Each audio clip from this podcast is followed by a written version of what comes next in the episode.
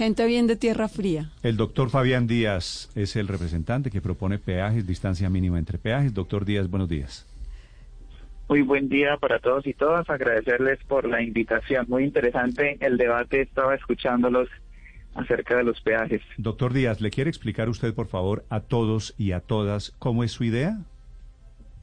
Bueno, básicamente, eh, ¿qué pasa en nuestro país? En nuestro país tenemos la mayor cantidad de peajes con los costos más altos de toda Sudamérica. Es decir, en nuestro país literalmente cada año intentan imponer más y más peajes en todo el territorio nacional y cada vez más cerca.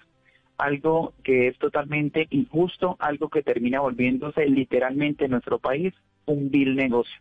Se recaudan alrededor de 4 billones de pesos en peajes y aún así nosotros encontramos las vías deterioradas, llenas de huecos y, con las peores condiciones. Es decir, el dinero de los peajes realmente no se está viendo representado en la calidad de las vías.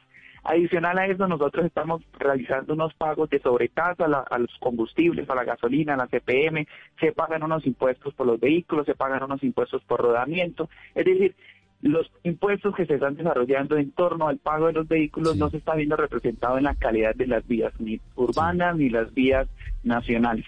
Es por eso que hemos propuesto establecer unos límites en razón a la distancia en los peajes, algo que no es nuevo, no es algo que nosotros nos hayamos sacado por debajo de la manga.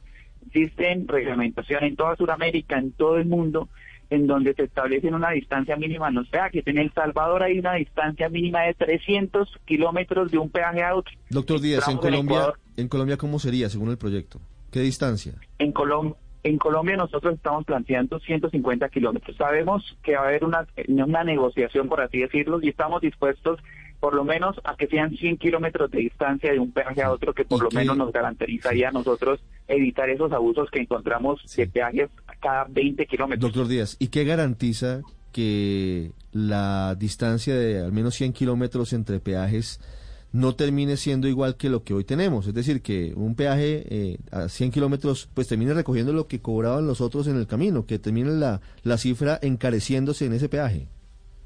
No, lo que pasa es que nuestro país, en un tramo de 100 kilómetros, lo que hacen es concesionarlo a tres, cuatro, cuatro eh, empresas encargadas del mantenimiento de la vía y eso lo que termina es que cada una va a querer eh, eh, recoger lo que, entre comillas, invirtió y con unos, unos precios totalmente exagerados. O sea, lo que nosotros estamos planteando es los 100 kilómetros de distancia o 150 federal de ideal, pero sabemos que pues estamos, estamos, por así decirlo, en negociaciones para poder por lo menos quedan 100 kilómetros en el caso que lográramos. doctor Díaz, cuando usted dice negociaciones, ¿con quién? ¿Con los señores de los peajes?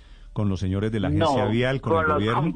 no, con, el, con los congresistas. Esto es un debate que ya nosotros el proyecto lo hemos interpuesto en diferentes ocasiones. El proyecto en una ocasión se hundió por un solo voto y pues entendemos que de pronto 150 kilómetros en nuestro país, de pronto la distancia es, es, muy grande. Entonces en 100 kilómetros eh, podríamos llegar a ceder en razón a la distancia de un peaje a otro para que el proyecto avanzara y fuera ley, que es lo que nosotros estamos buscando. No, sí, pero es que 100 kilómetros... logramos nada. 100 kilómetros me parecería que sería más garantía. 100 kilómetros me parecería que pues podríamos lograr garantía para, para para que no tuviéramos esos cobros cada 20, cada 30 kilómetros, que es literalmente un auto. Si lográramos los 150 kilómetros sería ideal, pero sabemos que debemos ceder por lo menos a 100 kilómetros, que es lo que en la Comisión FESTA, en la Cámara de Representantes, hemos podido hablar con los demás congresistas que podrían estar dispuestos a ceder a 100 kilómetros de distancia como difícil de todas maneras, porque por ejemplo aquí estoy viendo la ruta que nos proponían esto, lo que me proponía a mí, la de Medellín-Coveñas, que efectivamente tiene 10 peajes, pero la distancia entre el primero, que está en Niquía, y el segundo, que está en Girardota, la distancia es de 13 kilómetros. Ustedes, digamos, pensando en llevar eso a una distancia de 100 o de 150 kilómetros, tendría que quitarle ingresos a una de esas dos concesiones. ¿Quién define a cuál de las dos se le quitan los ingresos para hacer el peaje y la distancia entre ambos, pues lo larga que usted lo quiera? Mira, hay que decir que en este momento hay una estabilidad jurídica en razón a las concesiones, o sea, no podríamos nosotros en este momento eliminar un peaje a menos que pues el Estado tendría que revisar los pagos eh, correspondientes para eliminarlo. Es por eso que el proyecto de ley plantea que una vez se termine la concesión, eh, si no se respetan los parámetros de los 150 kilómetros lineales en razón de un peaje a otro la distancia, pues este no tendría por qué seguir funcionando. La idea es que el Estado realmente se meta... Lo que pasa es que esas concesiones son de 20, 25 años.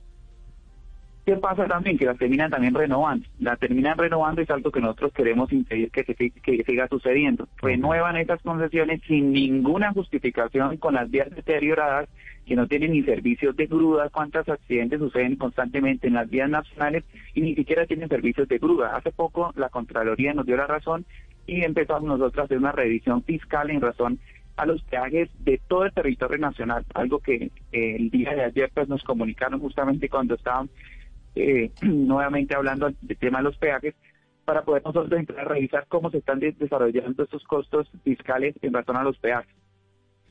Doctor Díaz, le agradezco estos minutos. Gracias por contarnos el proyecto, la intención de este proyecto de ley.